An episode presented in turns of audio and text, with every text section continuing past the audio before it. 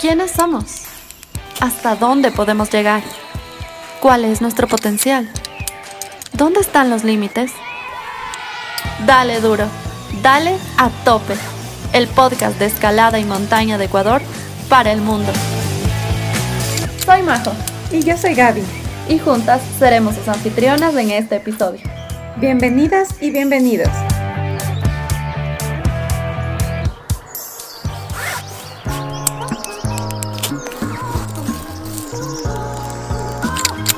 Días, buenas tardes y buenas noches desde donde nos escuches. Hoy, junto a Elisa Barba, manager de Contour Adventure, hablaremos sobre reencontrarnos con la montaña para reconectarnos con nosotros mismos, volver a nuestro centro y recordar nuestro objetivo último en esta tierra. Este es el episodio 10 de Atope, el podcast de escalada y montaña de Ecuador para el mundo. Queremos darte la bienvenida a este nuevo episodio, no sin antes invitarte a formar parte de la Semana de la Escalada, el evento online y offline que no te puedes perder, pues reúne a escaladores y escaladoras nacionales e internacionales quienes nos contarán sus increíbles experiencias y compartirán su conocimiento contigo en vivo. Con tu ticket obtienes acceso a más de 20 conversaciones online de escalada, sorteo de premios de nuestros auspiciantes y descuentos exclusivos. Entérate de más en atopepodcast.com o en nuestro Instagram atopepodcast. Te esperamos en la Semana de la Escalada 2021. ¡Empezamos!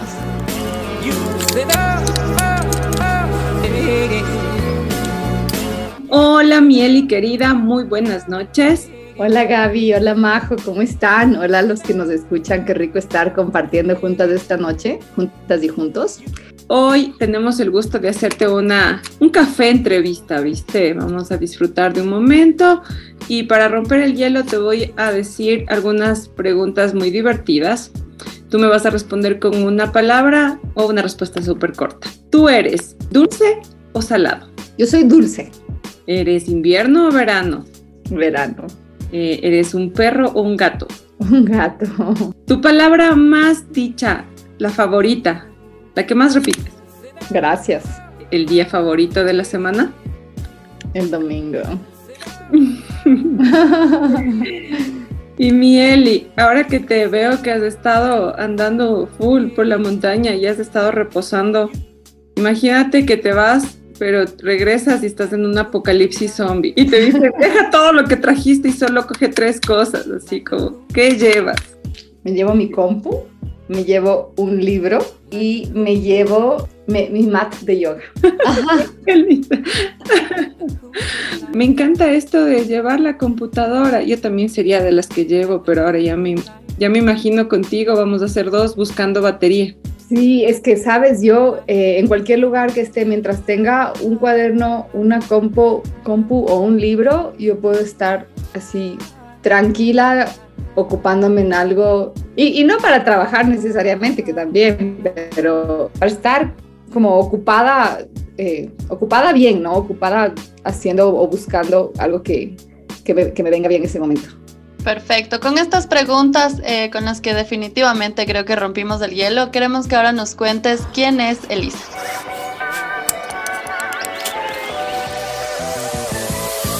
Yo soy, este momento, especialmente en el mundo de la montaña, soy cofundadora y gerente de Kuntur, que es una agencia de viajes especializada en montaña y senderismo.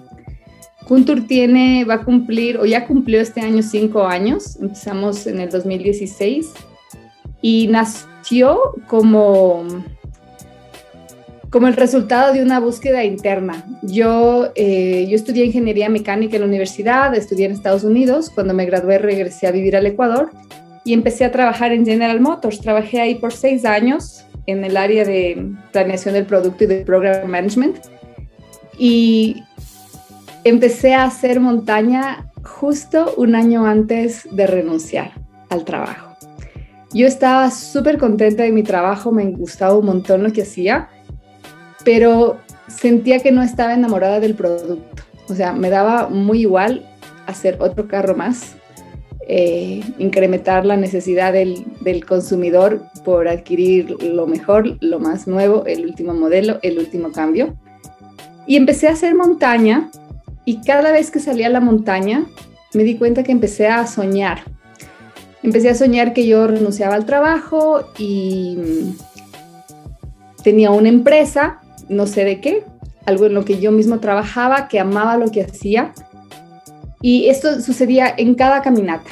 Y cuando se acababa la caminata, yo regresaba a, entre comillas, la realidad y decía, nada que ver, esto no es para mí. O sea, como imposible dejar de hacer lo que hago. Porque hay esta programación tan fuerte de, por ejemplo, ¿no? De, que si estudiaste eso, si esa es tu carrera, eso es lo que tienes que hacer. Pero seguí yendo a la montaña y yo le decía a la Gaby el otro día que a mí la montaña me abrió el corazón de una manera que ya no pude resistirlo. Y el año de hacer montaña y de otras cosas que sucedieron al mismo tiempo, yo decidí renunciar sin saber lo que iba a hacer. O sea, solamente le aposté a que había algo que yo quería hacer, había un sueño en el que yo quería invertir, aunque no sabía lo que era. Pasaron un par de años, yo estuve más bien haciendo otras cosas eh, y entre uno de, de los proyectos que, eh, que empecé a sembrar fue el de organizar salidas a la montaña. Lo hice con un amigo, con Juan Carlos Machado, que fue la persona con la que cofundé Kuntur. Y esa semilla de todas las que había sembrado germinó. Y desde el comienzo Kuntur tuvo muchísima acogida. Empezó más como un grupo de amigos que salía a la montaña y después ha ido creciendo orgánicamente. Yo siento que he tenido todo el apoyo de, de la vida justamente para, para que Kuntur crezca. Y ahora ya tenemos cinco años eh, operando en el mercado nacional y también estamos eh, trayendo extranjeros al Ecuador y llevando a gente a otros destinos montañeros en el mundo. Qué linda Eli. Yo tengo el gusto de conocerte hace casi cuatro años, o más, poco menos. Y mm, esta historia de verdad siempre me ha inspirado y quería que tú la compartas con todos porque uno pensaría que todos los que están en la montaña inician desde pequeños, ¿no? Y no necesariamente es así. Gracias, Mieli, querida. Yo quería, siguiendo en la línea de preguntas, hacerte esta última porque has estado recorriendo algunas montañas en este último semestre y nos cuentes un poco cómo te sentiste, qué aprendiste. Bueno, antes de la pandemia estaba yo viajando un montón, tanto yo como Kuntur, en realidad siempre con Kuntur, estábamos saliendo muchísimo, muchísimo, estábamos haciendo como tres salidas internacionales al año. Y el año de pandemia yo tenía eh, como programado un viaje a Nepal en abril, me iba a Perú en julio, me iba a los Alpes en agosto y regresaba con Kuntur a Nepal en septiembre. Entonces vino la pandemia, paramos, todos paramos como por más de un año y decidí viajar con, mi, con, con el cofundador de Kuntur, con Juan Carlos, a Nepal en abril. El viaje, yo tenía muchísima ilusión de conocer Nepal, pensé que, em, no sé, me imaginaba, proyectaba un montón de cosas, ¿no? Pensaba que me iba a encontrar con la mezcla del mundo espiritual, que yo, como tengo un llamado gigante ese mundo, y con el mundo de la montaña. No fue fácil viajar con, con el tema del COVID, es, es algo que se siente, eh, no solo por como todo el tema de regulaciones de, certificado, de, de, PCR, de esperas, de un montón de cosas del uso de la mascarilla, pero no sé, también se siente, es como que es, pesado. Entonces llegamos a Nepal y Nepal, no sé, deben haber sido los ojos con los que, con los que yo eh, viajé, pero no, no fue este encuentro que yo esperaba, no fue como estas, estas como maripositas dentro que fue casi como, como por ejemplo cada vez que yo voy a Perú. Fue súper lindo estar ahí. Decidimos entrar a la Mada Blanca, era un proyecto más grande del, que nosotros estábamos preparados. Em, yo no sé, yo siento que todavía está como un poco fresca la experiencia de lo que sucedió, pero definitivamente en, em, siento que fue una montaña grande, como la más grande en la que yo he estado. Y no me refiero a la altura o a la parte técnica solamente, sino como la presencia de la montaña. Eh, esta montaña es, no, no, pudimos hacer cumbre. Eh, yo me bajé desde de 6.300 porque me faltaba tiempo, estaba, estaba atrasada y si yo me quedaba en la montaña más tiempo seguramente iba a tener complicaciones de la bajada. Entonces decidí regresarme pero fue difícil aceptar el no, no, no poder hacer cumbre, me costó. Entonces regresé a Ecuador y enseguida supe que, que, que Reinaldo, un amigo, viajaba para Perú con dos amigos más y decidí subirme a ese viaje. Íbamos a hacer el Alpamayo. Entonces nos fuimos a Perú, fuimos al Alpamayo. Llegamos hasta Campo Alto, que fue todo un pegue en sí mismo, y uno de nuestros compañeros se enfermó, le dio diarrea y tuvimos que evacuar y salir. Entonces nuevamente regreso de la montaña con esta sensación de no haber hecho cumbre, ni siquiera haberlo intentado, como estar en la base y no haberlo hecho.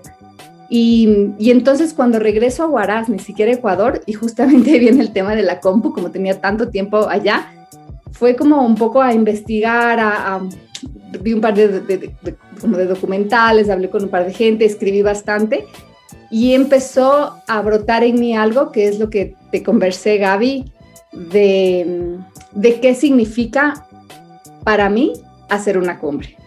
Esa parte justamente de la de la, espiritualidad, de la parte de lo que significa para ti. Allí, Eli, quiero que te detengas y nos explayes así como con todo lo que tienes que contar en esa parte. La montaña fue, como les explicaba hace un momento, esta herramienta que a mí me llegó a abrir el corazón cuando yo eh, decidí renunciar al trabajo que tenía en General Motors. Em, fue una fuerza súper grande, una fuerza que pudo, pudo tanto en mí al punto de que rompió una creencia, un paradigma, un patrón y yo decidí apostarle algo que quería hacer, que ni siquiera sabía bien qué quería hacer, solo intuía que había algo más para mí que, que lo tradicional que estaba acordado. Y la montaña siguió siendo mi herramienta todo ese tiempo, eh, al punto de que después yo trabajo en, en algo que me permite llevar a otra gente a la montaña. Y yo he visto lo que las personas sienten cuando están en la montaña. Yo explico que nosotros somos como estos animales salvajes que nos hemos dormido en la ciudad, en, el sedentarismo, en, en, los sentidos. Yo veo a la gente, cuando yo llevo a la gente a la montaña, yo veo cómo la gente se reencuentra con la naturaleza, incluso si, si la gente va de una manera inconsciente, en el sentido que no está como alerta de lo que le está sucediendo, el solo hecho de que esté caminando, de que esté poniendo sus pisadas en la tierra, yo me doy cuenta cómo estas personas empiezan a vibrar. Y nosotros siempre molestamos en que la montaña es adictiva. Y en realidad es que yo creo que empieza a despertarnos y después lo necesitamos más, porque nosotros somos seres de la naturaleza. Nosotros necesitamos de la naturaleza y nuestro cuerpo lo percibe y nos empieza a, a avisar. Entonces, claro, hay mucha gente que que no puede resistirse al llamado. Y tú, Gaby, creo que eres un ejemplo de esos. Y después sigue haciendo más y sigue haciendo más y sigue haciendo más. Y ahora tú estás involucrada en un proyecto también sobre montaña y escalada. Entonces yo lo he visto en otras personas y he visto también la importancia de, la cumbre en el sentido de que tú llegues a lo más alto que tú puedes llegar. O sea, como que te desarrolles hasta tu potencial máximo. Ese es para mí el significado de la cumbre siempre había sido así. Y, el, hecho también de, tener este propósito de llegar a un lugar es, por ejemplo, trabajar en la voluntad, en el compromiso eh, para, lograrlo. Entonces, yo me había estado moviendo todo el tiempo con esto y mi, vida en, el ascenso a las montañas estaba alrededor de esto. Pero el momento que bajo de la Madablam y, y no llego a la cumbre y siento, siento tristeza, siento tristeza, o sea, no me siento satisfecha con lo que sucedió. Después bajamos del Alpamayo sin cumbre, sin haberlo intentado, y otra vez me siento insatisfecha con lo que sucedió. Y ahí yo me pregunto, ¿qué onda con que, con, que si no llego a la cumbre, yo no, no estoy, yo estoy insatisfecha de la experiencia? Entonces yo siento que algo no estaba bien ahí. Y, y lo que empecé a sentir es que tal vez yo no estaba usando, que en algún momento en mi camino me desvié y dejé de usar la herramienta de la montaña desde el corazón y empecé a usarla desde la cabeza. Solamente proyecto algo con mi cabeza y si no llego a ese lugar, la mente me dice que no sirve. Y estaba como olvidándome de la experiencia, del, corazón, del hecho de, y, del, fluir con la vida, ¿me entiendes? De que las cosas no son sin, necesariamente como uno las proyecta y que eso es causa de sufrimiento además y es y es eh, como, como también un patrón de, de modo de vida súper común ahora, el de la exigencia, que son al final un montón de, de, condicionamientos que nos hacen daño, que no nos permiten ser felices. Entonces, para mí, ahorita que regresé de estos dos viajes, lo primero que dije es, ok, primero necesito un descanso, necesito como incluso eh, alejarme por un momento de la montaña para poder integrar lo que está sucediendo. Y lo otro es necesito regresar al corazón, necesito volver a sentir y hacerlo desde el corazón y no solamente desde la cabeza. Qué importante escuchar tus experiencias y además escucharte tranquila. Creo que este tiempo desde que empezó la pandemia ha sido extremadamente frustrante para la mayoría de quienes supongo eh, que nos están escuchando en este momento, precisamente porque no hemos podido alcanzar las metas que quizás teníamos eh, planteadas, como esta va a ser mi meta, por ejemplo, para el 2020 y que no se pudieron lograr y que se estancaron.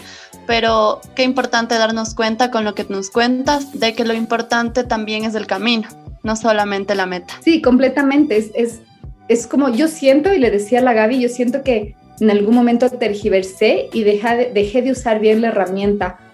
Eh, y comencé a, a, a, hacerme daño incluso con ella.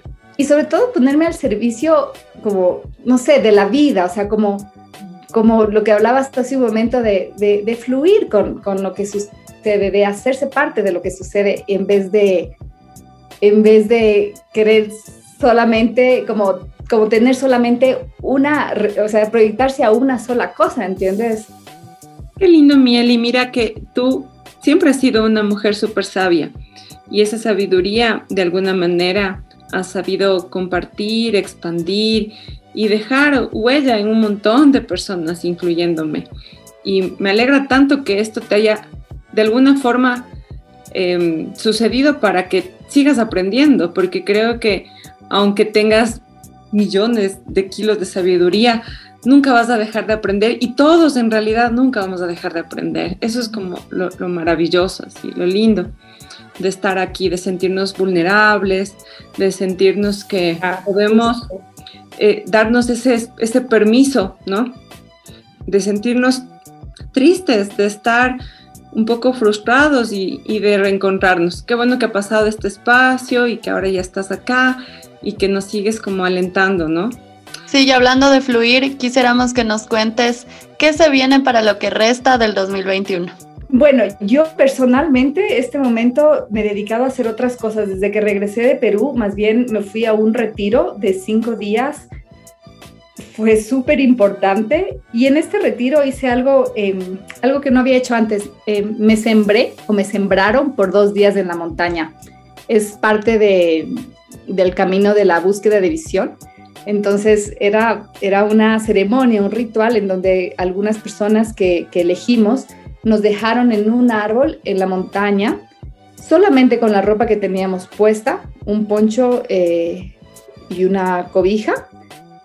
Y nos quedamos dos días y dos noches cada uno solo en donde se quedó, sin agua y sin comida. Y nos vinieron a recoger a los dos días. Y ese para mí, la idea era estar, no solo para mí, para toda la gente que se, que, se sembró, estar conmigo misma y eso fue justamente lo que yo me di cuenta que había estado dejando de hacer en la montaña. Y ahora en esta siembra, justamente lo contrario, yo estaba ¿no? en el movimiento, en hacer proyectos, en viajar, en querer hacer un montón de cosas, en subir, en, en, en, llegar a la cumbre, en traer la victoria.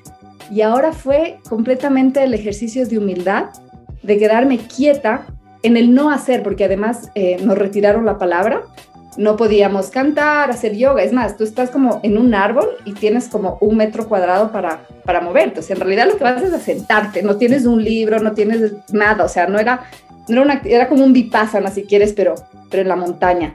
Entonces, era la actividad de no hacer, la actividad de quietud, la actividad de observarme. Y fue loquísimo. Fue, o sea, si a mí la montaña me ayudó también porque no solo fue una cosa de abrir el corazón y de, preguntarme qué estoy haciendo y, para qué estoy aquí, cómo estoy usando mi vida, pero también la montaña me explotó la mente, o sea, como en un montón de cosas, lo que tú sabes, Gaby, que te da la escalada, o sea, esta meditación, precisión, es como todo el conocimiento de ti misma que te da. la actividad. Y este tiempo fue lo mismo, fue observarme, era como yo quieta dos días conmigo mismo, con nada más que conmigo mismo, sin otra distracción.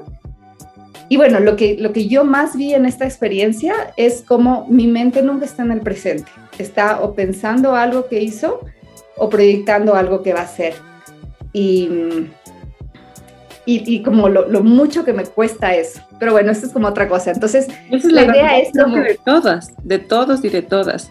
Sí, sí, sí, sí, estar en el... Yo creo que hay alguien que levante la mano y diga, yo estoy 100% en el presente. ¿Cómo lo sientes, Majo? ¿Tú vives ¿Qué tan no, y de hecho, de hecho este año, eh, hablando en términos de marketing, que es en lo que trabajo, eh, lo que se viene es la nostalgia. Queremos recordar el pasado, pero recordar solamente las cosas buenas y trasladarlas al presente. claro, y, y y en realidad justo el corazón, que es como el, el, tema que últimamente yo estoy dándole vueltas un montón, porque justo la cabeza, la cabeza está como siempre, a menos que la sepas usar, está, está en un lado y en el otro, pero el corazón está solamente cuando estás en el presente. Entonces ahorita más bien el resto de mi 2021 es no necesariamente hacer cosas y no necesariamente hacer proyectos y no necesariamente hacer como cosas fantásticas y y, hacia afuera. Más bien para mí ahorita es un tiempo de recogimiento.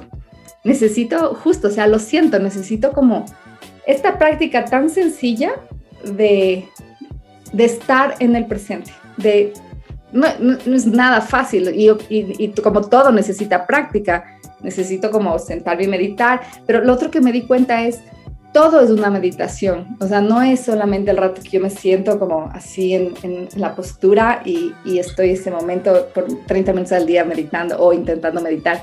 Es como, como vemos la vida, los ojos con lo que vemos, o sea, todo lo que nos sucede. Entonces, ese es, ese es mi 2021 y mm, justo porque necesito descansar, porque lo siento. Mi cuerpo también está súper cansado, yo nunca lo había sentido así. En general, yo tengo muchísima fuerza. Regresé de Nepal, estaba full fatigada. Quise ir a Perú, fui a Perú con fatiga y regresé de Perú y dije, ok, como te voy a dar la oportunidad de descansar. Que creo que es también esto de escucharse el corazón, porque la mente un montón de veces es como, venga, dale, aunque no sea por donde, o sea, todo está diciendo no es por ahí, pero uno está como, no, para allá.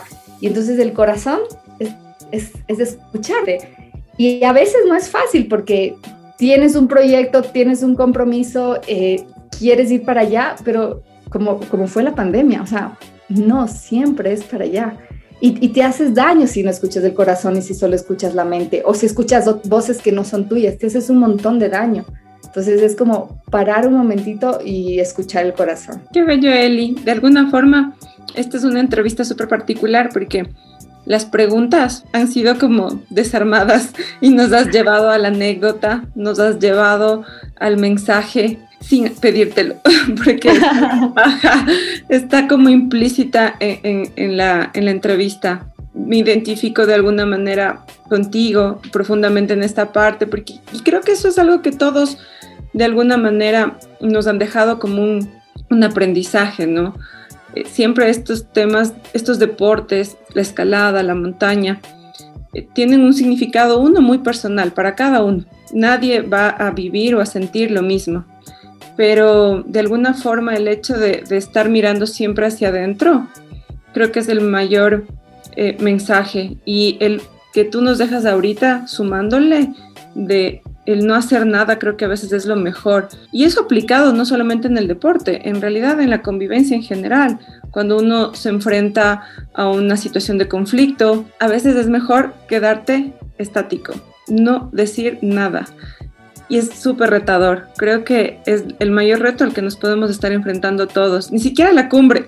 La cumbre creo que lo podemos llegar a hacer, pero el no hacer nada, el detenernos. ¿Qué opinas, Majito?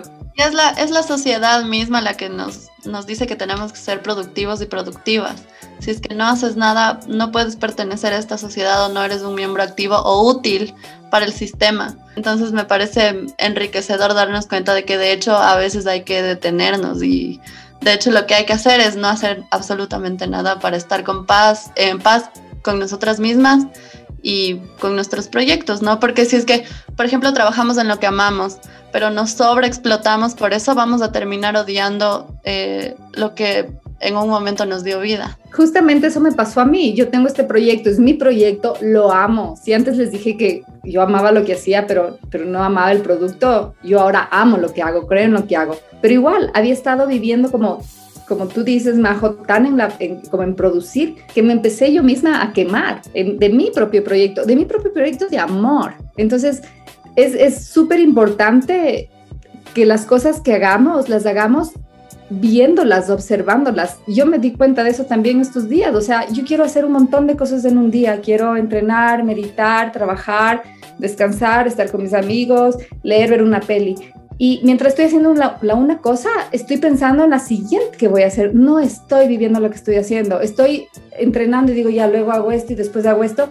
Nunca estoy presente. Entonces, ¿de qué me sirve hacer un montón de cosas si no estoy viviendo cada cosa? Y ahora es como, lo que, lo que, lo que haga, lo hago bien. No importa si hago dos o tres cosas, ¿entiendes? Y ese es ahora como mi, o sea, donde siento que estoy es eso, como justo, que todo lo que haga sea una meditación.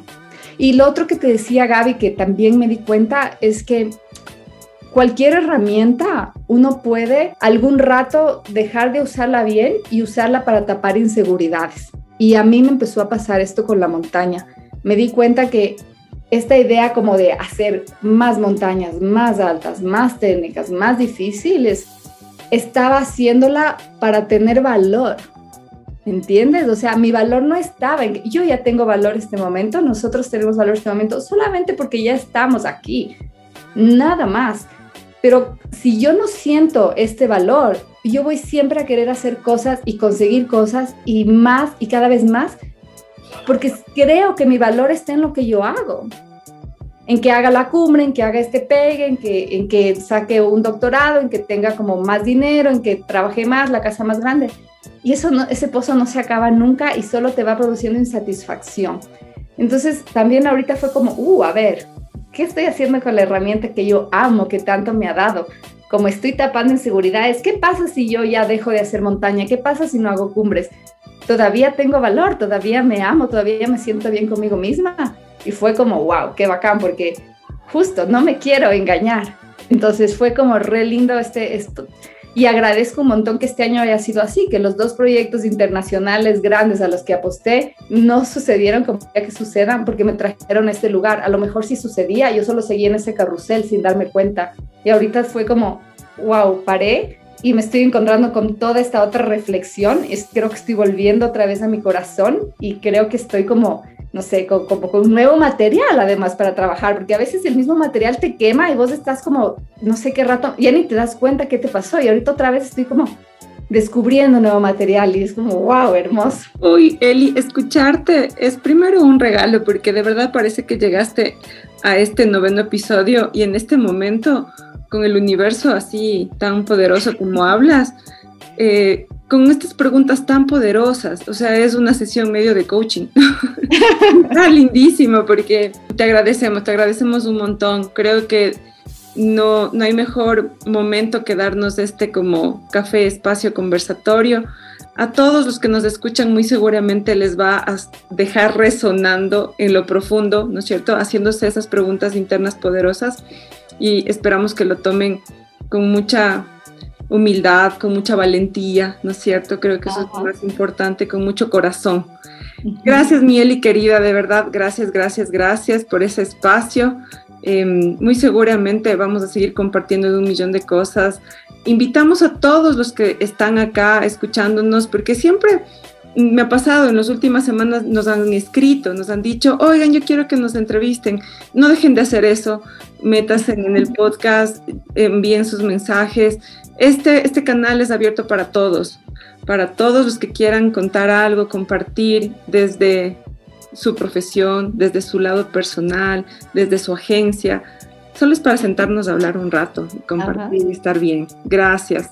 Gracias a ustedes, Gaby Majo, qué rico. Gracias por la oportunidad de, conversar y de, ser escuchada y de, de compartir. Muchas gracias a ti, muchas gracias Gaby por este nuevo episodio y gracias también a quienes nos escuchan. No se olviden de que tenemos un nuevo episodio todas las semanas y nos encuentran en Instagram como a tope podcast. Qué bien chicas, muchísimas gracias. Ha sido así un momento súper rico.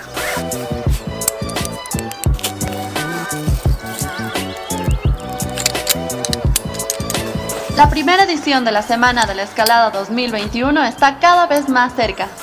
Podrás disfrutar en los diversos gimnasios del país de talleres de maniobras, entrenamientos, equipo de escalada y más. Del 18 al 21 de agosto disfruta de una vista única de la escalada.